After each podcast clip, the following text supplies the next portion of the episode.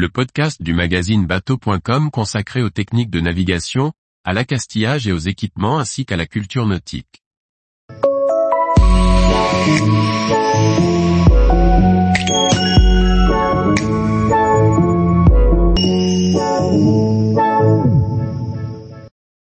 Sparkman et Stevens, une signature qui a marqué la Coupe de l'América. Par Chloé Tortera. S'il existe toujours aujourd'hui et produit des plans pour les plus grands chantiers, à l'image de Notor Swan, le cabinet d'architecture navale Sparkman et Stevens a vu le jour en 1929. Et c'est grâce au binôme de deux frères, l'un au dessin et l'autre à la barre, que le cabinet s'imposa rapidement, jusqu'à créer de nombreux voiliers vainqueurs de la Coupe de l'América ou de course au large. Le cabinet d'architecture navale et de courtage Sparkman et Stevens a été fondé Olin et Rod Stevens associés à Drake Sparkman en 1929. Les Stevens découvrent la navigation dans leur enfance lorsque leur père achète un sloop de 5 mètres baptisé Corker. Auparavant, aucun d'eux n'a jamais navigué. Les étés se déroulent ainsi d'année en année à naviguer sur des bateaux toujours plus grands. Olin suit des études d'architecture navale, mais décide finalement de les abandonner pour appliquer directement ce qu'il a appris. Olin Stevens dessine son premier plan alors qu'il n'a pas encore 20 ans. Celui-ci sera publié dans la revue Yachting de janvier 1928. Son père, conscient du talent de son fils, décide de le présenter à Drake Sparkman. Il cherche un architecte naval pour étendre son activité. Il décide alors de fonder l'actuelle Société d'architecture navale en 1929. Rod, de son côté, n'est pas non plus à l'aise sur les bancs de l'école.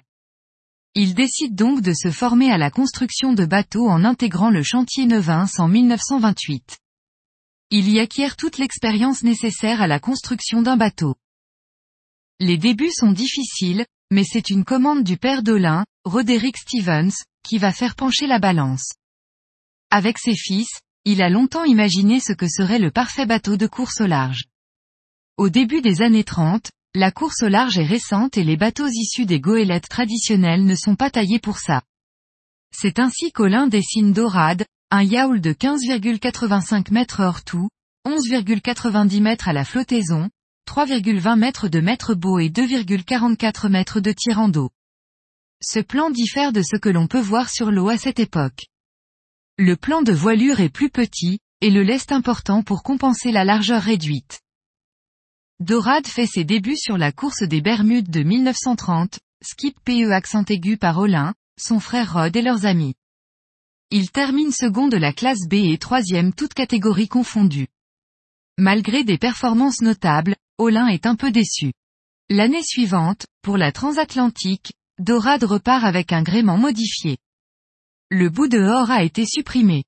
Pour cette course, les frères suivent une route différente de leurs concurrents et doublent le Cap Lizard deux jours avant leur plus proche concurrent.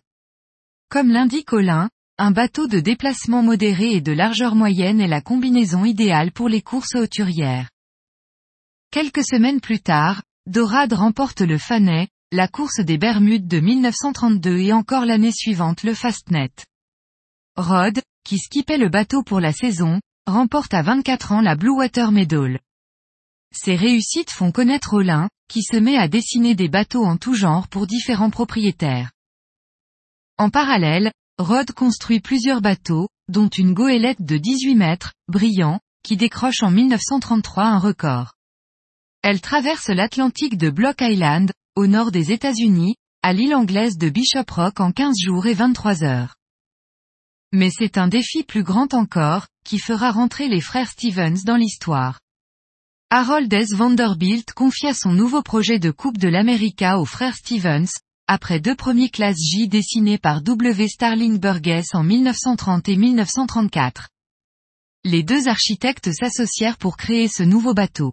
L'équipe fit entrer l'architecture navale dans une autre sphère en réalisant des essais en bassin de carène.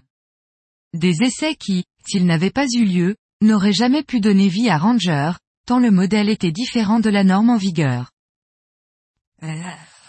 Ranger était le plus grand classe J jamais construit, long de 130 pieds, doté d'un mât, d'une baume et d'un gréement en alliage d'aluminium, matériau tout récent sur lequel on n'avait pas de recul.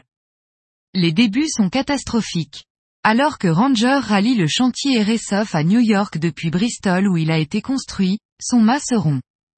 Alors que la Coupe de l'América a lieu quelques semaines plus tard, les experts estiment six mois de travaux.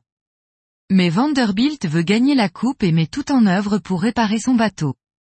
On récupère des parties du gréement de Rainbow, le second classe J conçu pour la coupe de 1934. Dix jours plus tard, Ranger est doté d'un gréement provisoire dans l'attente d'un nouveau mât en aluminium fabriqué en trois semaines. En navigation, Ranger se révèle être le classe J le plus rapide qui ait jamais été construit. Imbattable par gros temps, il obtient également par petites brises de belles victoires. C'est ainsi qu'il remporte la Coupe de l'América 1937, en remportant les douze manches de la régate. Il entre ainsi dans la légende de la voile. En 1939, Harold Vanderbilt recruta une nouvelle fois les frères Stevens pour concevoir un 12 mètres appelé Vim. Celui-ci remporta tout durant sa première saison.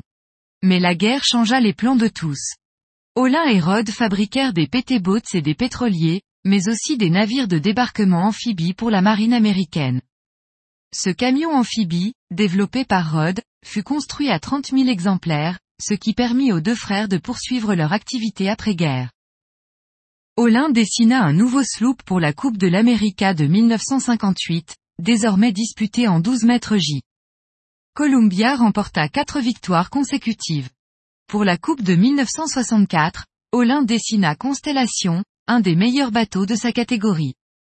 Pendant quatre décennies, sept conçurent tous les vainqueurs de la Coupe de l'América, sauf un. Il s'agissait de Valiant, en 1970.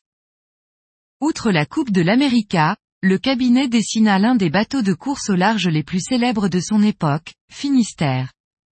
Il affichait une longueur de 11,70 mètres, 8,35 mètres à la flottaison, avec un mètre beau de 3,60 mètres et un tirant d'eau de 1,20 mètres. Le bateau fut le seul à remporter par trois fois les Bermudes.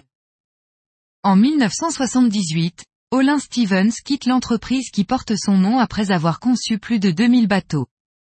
Il décède en 2008 à l'âge de 100 ans. Tous les jours, retrouvez l'actualité nautique sur le site bateau.com. Et n'oubliez pas de laisser 5 étoiles sur votre logiciel de podcast.